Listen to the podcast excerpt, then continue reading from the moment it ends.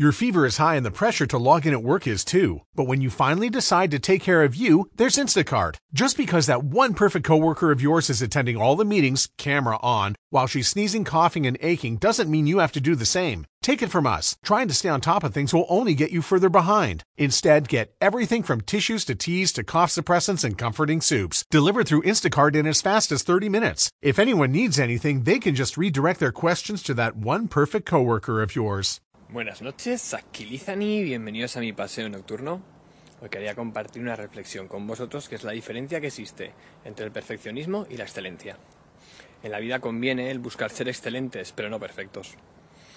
El perfeccionismo es un ideal, por lo tanto es inalcanzable, es como la línea del horizonte. Puedes acercarte mucho, puedes estar muy cerca de ella, pero nunca la alcanzarás. Cuando alguien es perfeccionista, generalmente lo que está haciendo es darle más importancia a las cosas que están por hacer que a las cosas que sí ha hecho. Así que una buena herramienta para combatir el perfeccionismo sería empezar a centrarnos más en las cosas que sí que hemos hecho en vez de en las cosas que quedan por hacer. Por otro lado, la excelencia habla de dar lo mejor de nosotros mismos en cada momento, en cada situación. Hay que entender que no puedes dar siempre el 100% de ti. Ojo, eh, dar el 100% de ti es irreal también al fin y al cabo, la energía, como sabéis, va variando en función del día, en función del momento. Por lo tanto, lo que buscamos es dar lo mejor de nosotros mismos en ese momento en concreto, según la energía que tengamos. Si después de comer estás más abatido, pues oye, pues simplemente si puedes dar un 60% de ti, eso sería lo máximo, pues dar un 60% de ti.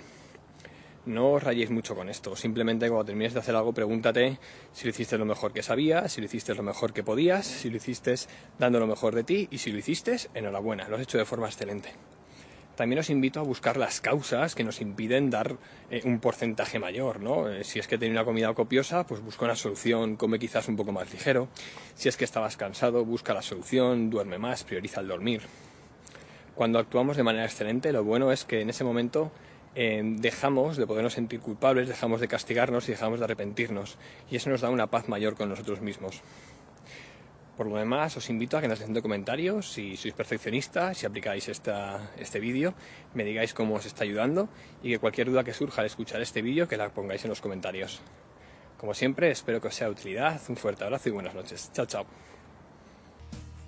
Si te ha gustado este vídeo, te invito a que te suscribas a mi canal de YouTube para no perderte las novedades. En mi página web, rodrigorio.com, disfrutarás de más recursos gratuitos para continuar el emocionante viaje del conocimiento y la superación personal.